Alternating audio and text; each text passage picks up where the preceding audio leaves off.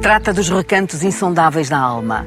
É uma das maiores pintoras do mundo contemporâneo. Vem de trás os montes, do lugar onde as mulheres guardam na cabeça as histórias do mundo. Retrata o encontro entre a violência e a ternura, através de rostos humanos, de bichos e de paisagens por vezes enfurecidas. É premiada em tantas latitudes. Graça Moraes, primeira pessoa.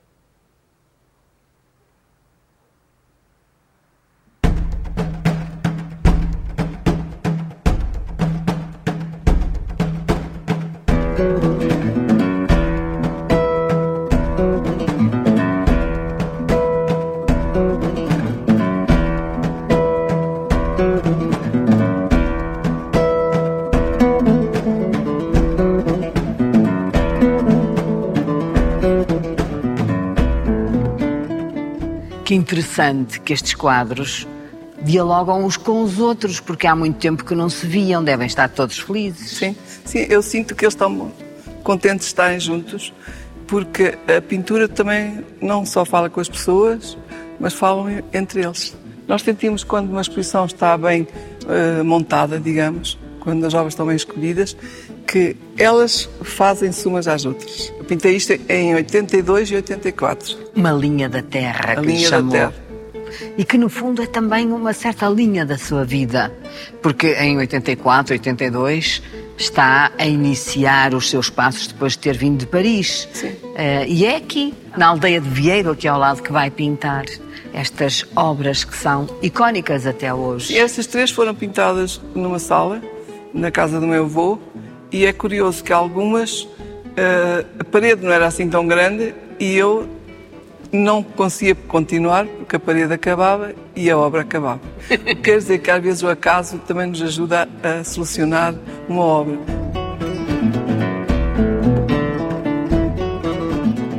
Nesta peça enorme há muita relação com a arte africana, com a arte rupestre e com uma grande simplificação que vem, vem realmente dessa, desse meu olhar para a pintura e aprender co- com, as formas mais simples que, que outros, outros artistas já fizeram. A arte rupestre que é muito presente nesta região e com a qual conviveu desde sempre. Sim, sim. Esta obra gigantesca esteve realmente exposta no Museu do Coa. Fazia uma relação direta com qualquer coisa que estava inscrita nas fragas.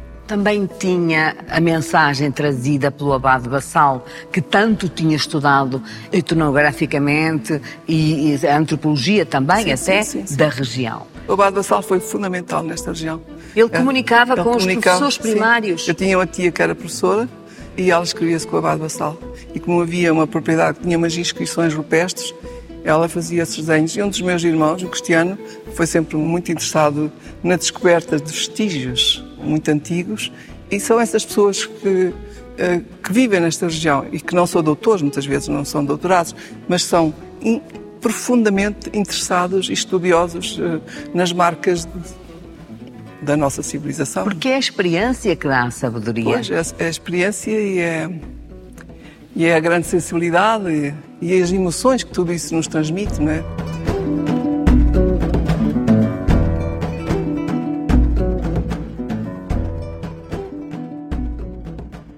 Estes quadros, sobretudo este trio que aqui está, é realizado numa altura especial da sua vida e eles denotam uma certa noção de, de tragédia, mas uma certa noção de violência, que é Sim. comum às vezes nas suas obras. Geralmente esta violência é dada pela mão de, pelo lado ma- mais masculino de uma, de uma comunidade. Mas ao mesmo tempo não tinha só a ver com a violência, tinha a ver com rituais, que era o ritual da matança do porco. Ritual a faca, Páscoa. aquela- Na Páscoa era o cordeiro. Hoje essas, esses rituais foram proibidos, não é? Está a mão, está a faca, está o sangue, estão O as sangue. mulheres que transportam as vísceras. Sim, as mulheres faziam sempre o lado mais pacífico, lavar as tripas, e, e às vezes faziam isso no silêncio. A Delmina é o nome que a acompanhou há Delmina, muitos Maria, anos. foram mulheres que eu conheci desde criança, porque andavam lá em casa, trabalhavam. Eu, eu nunca consegui pintar pessoas que não conhecesse a história delas. Curioso. Eu vivo num bairro popular em Lisboa e eu não consigo pintar aquelas pessoas porque eu não as conheço. Enquanto que numa aldeia onde eu nasci, há um fio condutor na vida dessas pessoas. E, e esse fio une a aldeia toda. Eu tinha uma tia que nos contava muitas histórias e nos ensinou as orações. E quando já estava cansada, assustava-nos com a farronca, porque os lençóis eram de linho e faziam barulho com as unhas. Então, assim, e nós fechávamos os olhos para dormirmos. Por isso, mas essas histórias... E o que era a farronca? A farronca devia ser um... Não era bem o diabo, era, era um bicho qualquer, que às vezes aparece na minha pintura. Ali está um bicho que eu acho que é tal farronca. E que espécie... tem cabeça de, de, gente e corpo de animal e, e garras. Contavam-se muitas histórias sobre os lobisomens, as bruxas. E eu acreditava nisso, acreditei sempre. Só mais tarde é que vi que aquilo era uma grande fantasia, mas essa fantasia alimentou a minha pintura. Já o Mega Ferreira, com o livro Linha da Terra, a tinha transformado. Sim. Quando sim. fala de si e lhe dedica essa obra. Sim, foi extraordinário. Foi o primeiro livro que alguém escreveu sobre mim. E o António Mega Ferreira, que homenageamos nestes, nestas duas grandes exposições, viu aquilo que eu não sabia que existia. Porque eu pintei isto de uma forma consciente e inconsciente e não apercebi da importância que isto hoje sinto que tenho na minha vida, porque eu descobri um caminho com estas obras. Eu descobri uma linguagem no desenho. No fundo, uma linguagem que tem a ver com outros pintores, mas que eu continuei.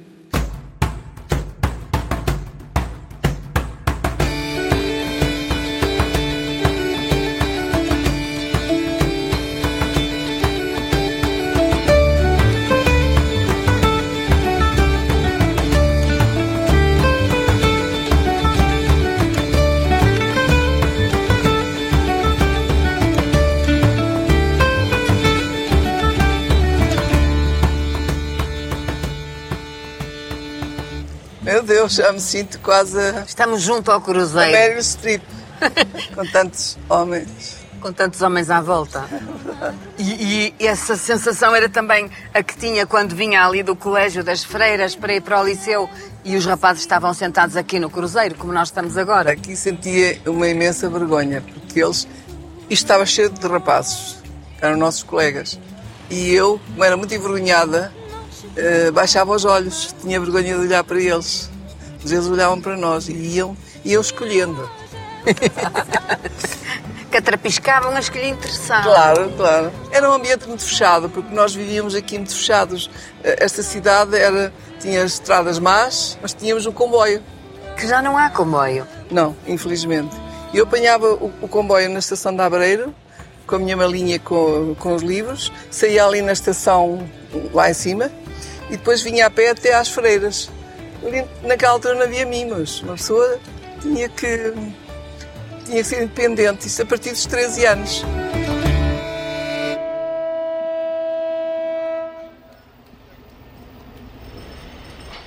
Como era esse liceu? Tínhamos professores ótimos, eu tive um professor, o Vilarinho Raposo, que era extraordinário. Era o professor de História, eu lembro-me que eu passava muitas vezes os intervalos nos corredores a rabiscar, a desenhar, e ele passava por mim e dizia-me assim: O que é que estás a fazer? Mostra, mostra, mostra. E depois dizia: Dás-me este desenho? Eu disse: Dou. E no fim do ano, para minha surpresa, ele convidou-me a ir à casa dele tomar um chá, ele e a mulher. E quando cheguei lá à casa, tinha os desenhos todos emoldurados na parede. Eles chamavam-lhe, os seus colegas, a pintora? Sim, aos 15 anos. E, e a peça de, de, de Gil Vicente, O Alto da Alma, o professor Subtil, pediu-me para fazer eu a cenografia. E eu fiz uma cenografia e saiu bem. Quando fiz 15 anos, as minhas amigas mais chegadas ofereceram-me um, um, livro do, do Goya. Mas repare, uma, uma jovem de 15 anos, cuja melhor prenda que se lhe pode dar é um livro de arte do Goya, do Greco, não é muito habitual. Isso queria dizer que elas achavam que eu que gostava de pintar. A Graça viveu e cresceu no interior do país. Primeiro numa aldeia, aldeia depois bem, numa bem cidade fechada, bem, fechada. bem interior. Bem sei que a Espanha estava aqui ao lado. Ai, não é ao lado, não. a Espanha estava longe. Mas a Espanha também era interior, esta Espanha que está aqui em Puebla de Sanabria. Isso causou-lhe algum fechamento em si? Estive na aldeia até aos sete anos, depois fui para a África durante dois anos. Mas a aldeia nem me sentia diminuída, mesmo em relação às pessoas daqui da cidade, porque eu acho que tinha uma vida tão, ah, tão rica, com uma família grande, sabe? E tão cheia de histórias e tão cheia de vivências. Um entra e sai de gente na sua é, vida. É, por isso eu vivi entre a família da minha mãe, os Pinto, eh, no Vieiro, e a família do meu pai, os Moraes, eram pessoas instruídas, tinha, como eu às vezes digo, tinham compotas, tinham livros, tinha bandas desenhadas. A minha, a minha tia Amélia, a tal Eu ouvi professora... bem, misturou as compotas com os livros e com a banda desenhada? Fazia tudo parte dos verões e das, das férias grandes. e, e, as vistas a modas e bordados. Compotas era uma coisa extraordinária? É, é. Sobretudo que eram servidas em taças de vidro muito, muito agradáveis. E um jardim com flores. Por isso, por um lado, tinha assim um ambiente mais quintado e mais culto nesse sentido, e por outro lado tinha outra cultura mais ligada à lavoura, e o meu avô tinha sempre muitos obreiros a trabalhar em casa. E eu sentava-me à mesa... muitos comer. obreiros? Obreiros eram trabalhadores, não é? É uma palavra é uma mais palavra espanhola. Mais espanhola, porque nós somos, tínhamos uma grande influência da Galiza. E quando eu fui a primeira vez à Holanda e vi quadros do, aquele quadro do Van Gogh, os comedores de batatas, eu disse, ah, mas estes homens, eu conheço esta gente. Eu comia batatas com garfos de ferro, com trabalhadores diferentes, a cara e a, e a roupa desses trabalhadores, mas eram as mesmas pessoas. Há um espírito próprio do interior do país. Se viverem atrás dos montes, junto às fragas, ao, a este sentimento de interioridade, se molda determinada emoção. É completamente. Completamente mesmo um caráter, um caráter rude, lutador. Eu brinquei nas fragas, eu descobri o mundo nas cavernas que as fragas faziam, brincava dentro das fragas e nos lameiros. Eu ainda hoje uh, subo com facilidade fragas, porque eu habituei-me a, a, brincar e a subir. Há um sentido de resistência às agruras maior Remédio. aqui. E depois também uma certa olhar a paisagem sem, sem a expectativa de que é sempre tudo igual, porque Não. aqui há grandes mudanças. Grandes mudanças. Quando havia grandes trovadas com, com quase ciclones, de ver homens e mulheres a chorarem. E muitas vezes estavam na estrada e entravam dentro da nossa casa, porque a minha mãe tinha um oratório na sala, e temos ainda hoje esse oratório na sala de jantar, e eles ajoelhavam-se e choravam. Eu só vi depois essas cenas dos pescadores, porque em 10 minutos ficavam sem nada. Uma, uma certa impotência perante o poder da natureza. E ao mesmo tempo uh, a pedir a Deus que os voltasse a ajudar. Por isso é que eles emigraram, sabe?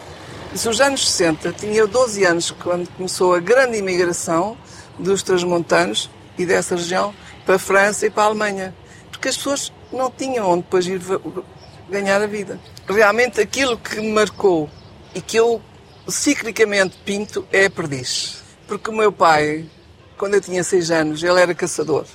E eu recordo-me que foi à caça com outros homens e quando chegou ele trazia o cinturão cheio com leves e perdizes e pegou numa perdiz e diz: Esta perdiz é para a Gracinha. E para mim, aquela perdiz é, foi uma prenda tão bonita, porque a perdiz ainda estava quase viva. E as perdizes que eu fui pintando, já adulta, era sempre a perdiz do meu pai. O meu pai me ofereceu-te uma caixinha de aguarelas quando eu tinha 9 anos. Queria dizer que era um homem sensível. Percebeu? Percebeu. A intuição é, da filha. É, é isso. Não se davam muitas prendas nessa altura. Recentemente ofereceram-me um, um, açucareiro que era da minha avó, da mãe do meu pai, e eu já meti aquele açucareiro na minha pintura. A Graça diz: Eu meti o açucareiro na pintura. O meu pai deu uma perdiz e o pinteia. Claro. Mete tudo na pintura. Fazem parte da minha história. E a minha pintura é um pouco autobiográfica. Era lambareira quando era pequena? Era. era. A sério? Era. Já me falou em compotas, em Sim. açucareiro. Era lambareira. E eu acho que esse açucareiro é isso, significa a lambarice da infância, o desejo. Estamos aqui numa confluência de, ruas principais da cidade, ao lado da Sé Velha. Sabe que muitos destes passantes que vêm aqui falar connosco, já aqui vieram, a têm como uma espécie de símbolo da região. Não só pela sua arte, mas por, por aquilo que conta no Portugal contemporâneo. Eu acho que não sou um símbolo para trás dos montes, eu sou uma referência, que é diferente e uma identificação. E eu acho que quando as pessoas se identificam connosco é, é muito, muito, muito gratificante, porque todo o meu trabalho tem uma razão de existir. Há em mim uma, não é superioridade, mas há uma certeza de quem eu sou. E isso, eu acho que ganhei isso com a minha mãe, porque a minha mãe era uma mulher muito forte, eh, nunca se sentia inferior a ninguém. Quando as pessoas me magoam ou me humilham, também humilham, eu digo, não tem importância nenhuma. O que tem importância é eu estar a fazer o que estou a fazer. E ter forças para continuar. Eu quando vejo o Goya, me falou no Goya, uh, o período negro do Goya, que é o período que, que, mais me toca e mais me emociona, e que é a pintura de um homem que estava num grande sofrimento. Não? É? Sabe, Graça, depois de ter dito o que disse agora, percebi muito melhor quem é a Graça Moraes.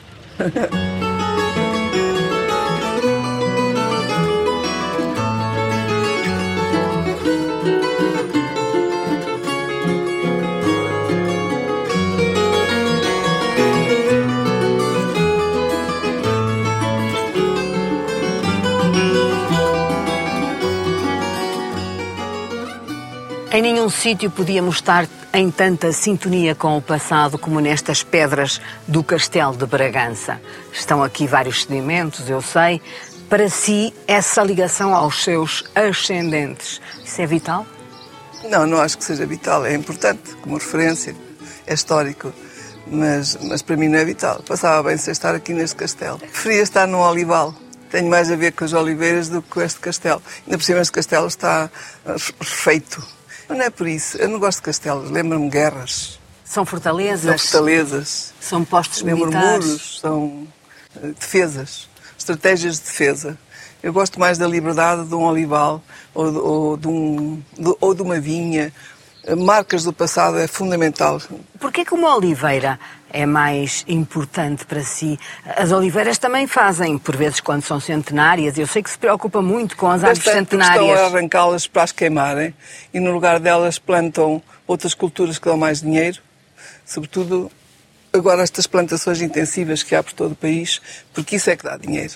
Não se pode deixar as árvores centenárias serem destruídas. Quando uma mulher começa a engrossar e a ficar mais forte, eu acho que é como uma árvore centenária também ganha nódulos, ganha rugas, ganha. O que é normal no corpo humano é realmente transformar-se e engrossar, como uma oliveira. Eu muitas vezes identifico-me com as oliveiras. E quando era pequena e via assim uma toda carcomida com um grande buraco, gostava de se meter é, dentro, esconder-se? Sim, sim. Eu adorava brincar dentro do olival porque já eram árvores muito, muito velhas e nós brincávamos lá dentro. E descobriu-se, eu costumo dizer, descobriu o mundo dentro das fragas, dentro dos lameiros e dentro das oliveiras. A partir dos 70 e tal anos, nós temos a noção que vamos estar pouco tempo neste planeta ou nesta Terra. Eu quero ver se me escondo, se crio o meu casulo e, e, e se, se consigo pintar mais. Pôr cá para fora coisas que eu ainda não consegui pintar. O que eu queria perguntar é se as mulheres velhas podem ser um colo de humanidade. Eu acho que as mulheres novas e as velhas podem ser um colo. Mas as velhas são mais sábias, porque já viveram. Mas quando as pessoas são humildes e ao mesmo tempo, não é só humildes, é humildes e ao mesmo tempo raivosas e cheias de caráter. Essas pessoas aprenderam e podem ser o colo de, de homens e de mulheres. Ai, são de certeza. Em que sentido diz raivosas? Porque às vezes é preciso ter raiva para enfrentar certas dificuldades. Raiva é, é lutar, aquela coisa. É lutar. Há de sair. Eu quando vejo Há dias vi um filme sobre ciganos, de Raya, a dançarem o Flamengo. Eu disse, que fantásticas estas mulheres. A raiva com que elas dançam é, é extraordinário, não é? Nós vemos a pintura, eh, só podia ser, o Picasso só podia ser espanhol, o Goya só podia ser espanhol, o Velázquez também, o Tápias. Eu acho que nós, no nosso país, ficou-nos um, um, um caráter mais brando. Eu não tenho esse caráter. Eu acho que às vezes tenho, não sei se duas ou dez costelas espanholas, porque há, com o meu ar um bocadinho calmo, que as pessoas dizem que eu tenho um ar calmo, mas eu sou uma pessoa que muitas vezes digo, vou à luta porque eu acho que preciso ir à luta, não como mulher, também como mulher, mas sobretudo como artista.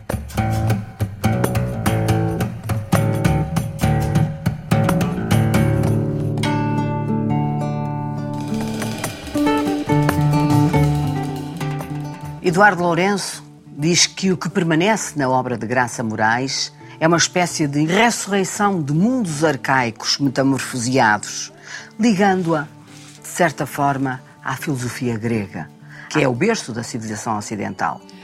Eh, eu nunca tive consciência disso. Eu entendi até que ponto esse homem era um grande pensador, um filósofo e um homem que, que ele achava que podia ser importante. Eu acho que muitas vezes entendo a minha pintura pelo olhar das pessoas e por aquilo que elas escrevem sobre ela. O livro chama-se A Violência e a Graça, está escrito em francês. Graça Moraes eh, expressa-se sobre o mais profundo da existência humana, indo buscar aos arquétipos mais eh, intensos e densos que temos dentro de nós. É o eu, maior eu elogio que, que, se pode fazer a um artista.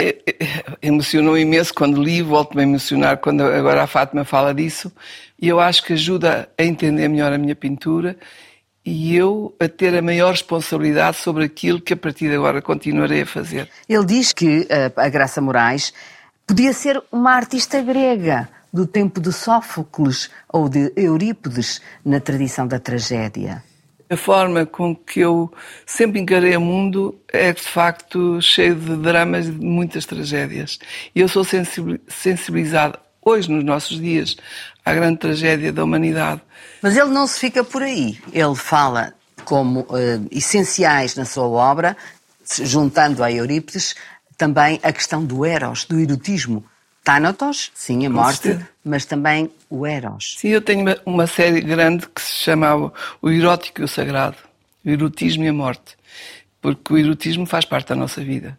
E, e realmente toda a minha pintura é uma grande reflexão sobre a vida, sobre a morte, sobre os dramas, e é cheia de emoções. Sobretudo, pretendo, em relação a mim própria, refletir sobre isto tudo, mas depois justificar o quem sou eu perante mim própria e, sobretudo, passar para os outros um universo que é o um universo que nos toca a todos. Nós Talvez todos... por isso Graça Moraes tenha partilhado a autoria em tantas obras com enormes escritores como Agostina Bessa de Luís, Sofia Melbrenner, eh, Miguel Torga, Miguel Torga José Saramago. José Saramago e tantos outros, porque eles perceberam em si essa questão essencial, matricial da filosofia grega. Eh, eu tenho um livro com a Sofia Melbrenner, que foi ela que me desafiou a fazer, que é Orfeu Eurídice por exemplo.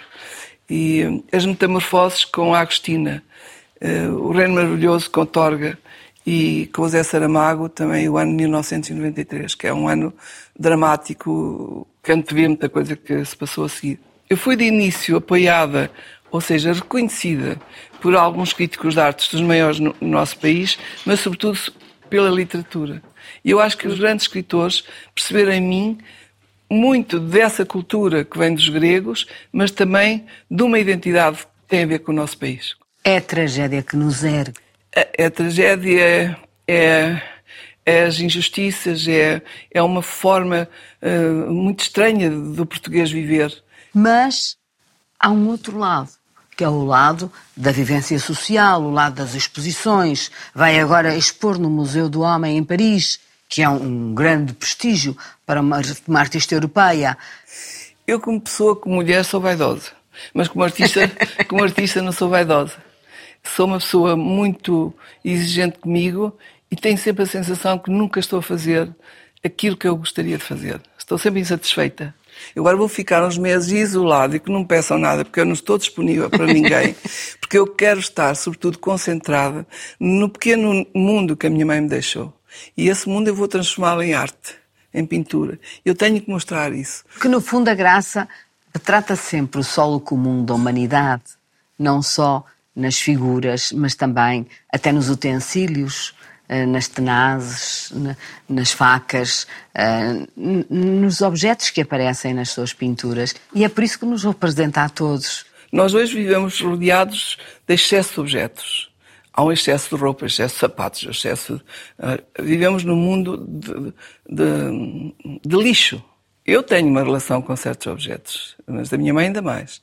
Eu, o primeiro brinquinho que eu tive quando nasci, depois o outro brinquinho que eu tive quando tinha já mais idade, as pequenas coisas que não são luxos. Porque essa coisa do brinquinho que eu fiz uma série de desenhos com mulheres, com o brinco, que é, é o brinco quando são crianças, é o brinco quando já são adultas e depois é o brinco quando ficam viúvas.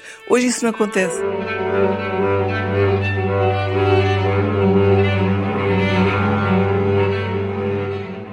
Muitos não sabem, mas passou pelas escolas de belas artes. Do Porto. Uh, esteve em, em, em França, em Paris, onde continuou os seus estudos e aperfeiçoou-se muito.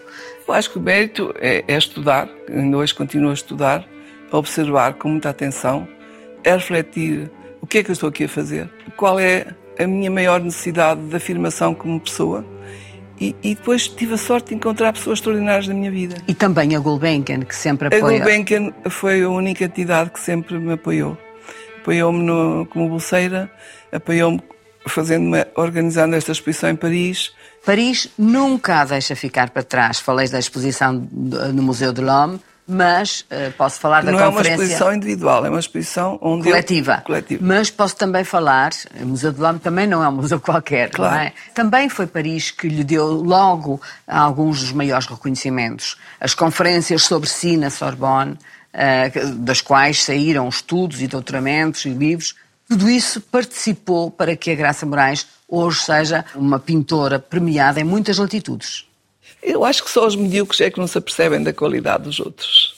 E, infelizmente, eh, nós temos também pessoas eh, muito incultas, muito medíocres, que ocupam lugares de decisão, tanto nas autarquias como no governo. Eh, eu tenho pena que realmente que não se que, não, que, se deem tantos prémios políticos e não se coloquem pessoas pelas suas qualidades, porque há gente com muita qualidade que devia estar em certos lugares. Eu acho que nós estamos, ultimamente, hum, explorados de uma forma vergonhosa uh, com, no dia a dia o lado mais prático da vida. Eu tenho que pagar contas, eu tenho que pagar a eletricidade, a água, uh, felizmente, felizmente tenho casa, os, os seguros, os seguros uh, o, o, a, segura, a, segurança, é, os, in, desde que se os tenha, impostos todos. Ou se é muito pobre e não se tem essas preocupações e vive-se na dependência da segurança social, que é terrível, ou quando nós conquistamos qualquer coisa que nós precisamos também para. Eu preciso de um espaço para pintar, preciso do meu ateliê, preciso. A carga fiscal é tão grande e, sobretudo, as empresas são que não têm rosto. Porque eu, se quiser reclamar com uma conta enorme que recebo da água, da eletricidade, eu estou horas com um telefone que não tem rosto. E isso torna-me tão angustiada, porque mas que mundo é este? Mesmo ao nível da política, eh, há pessoas que fizeram suas carreiras só na política. Humanamente eles não são completos. E nós, artistas, mesmo que nos coloquem uma medalha, mesmo que digam que somos isto e aquilo, mas naquilo que é mais fundamental é, é respeitar-nos como seres humanos, que têm, têm que ter espaço e tempo para a sua criação. Pedro Caldeira Cabral, o homem que a acompanha há, há mais de 30 anos. anos e que é um dos maiores músicos deste país uh, e, e, autor também. Músico, musicólogo. Que importância tem um, um, marido que também é artista na sua vida? O Pedro tem sido uma sorte, porque é muito bom uh, dois artistas entenderem-se e perceberem que tem que ter um espaço que é só de cada um. A grande independência que eu tenho em relação ao Pedro e o Pedro em relação a mim ajuda-nos a que o nosso casamento uh, perdure durante estes anos todos. Eu não concordo com tudo o que ele diz e discuto às vezes com ele, ele comigo, porque a paz podre de alguns casais não é saudável. Eu acho que muitas vezes, se nós não concordamos, devemos dizer que não concordamos. E ele até é, é muito mais culto que eu, tem mais informações do que eu. O pai dele era um sábio, era o professor Francisco Caldeira Cabral, que era um homem notável.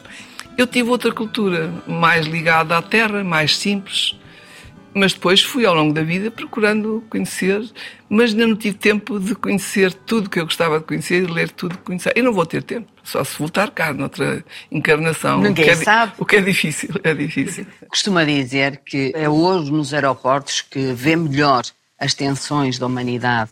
Onde é que vê a harmonia? Sobretudo as grandes angústias. As grandes angústias hoje estão nos aeroportos. Se nós olharmos com muita atenção para os olhos das pessoas, nós percebemos muito no que vai no cérebro delas e até a história delas.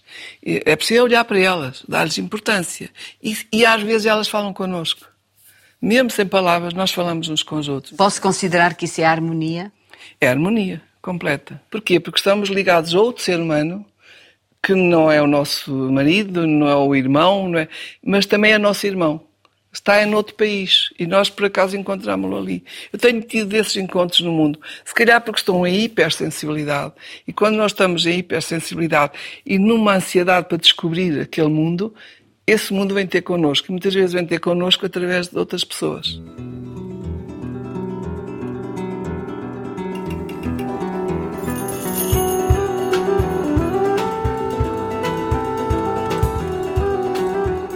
Ah, isso temos que tirar os ferrolhos.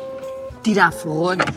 É a minha especialidade. São, são verdadeiros. Ah, olha, janelas duplas. Janelas duplas, Isto tirar ferrolhos. sabia o que queria. E dar vida à vida. Pois, olha.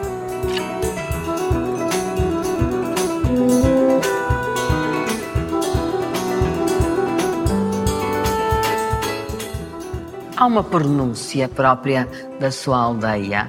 Às vezes era um bocado cantada. Quando chamavam uns pelos outros. Como era? Não Uns sei, pelos, pelos pelos outros. outros. Eu falo assim, está a ver? Alterar a forma de falar é alterar um pensamento. Porque a fala tem a ver com o pensamento. E tem a ver com o reconhecimento da nossa identidade.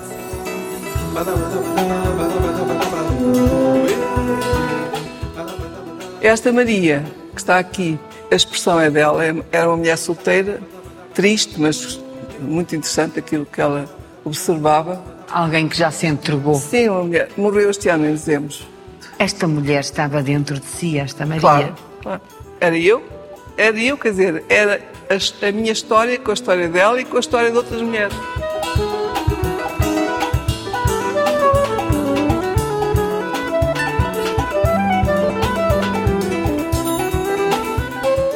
É muito santinha. Não sou, não.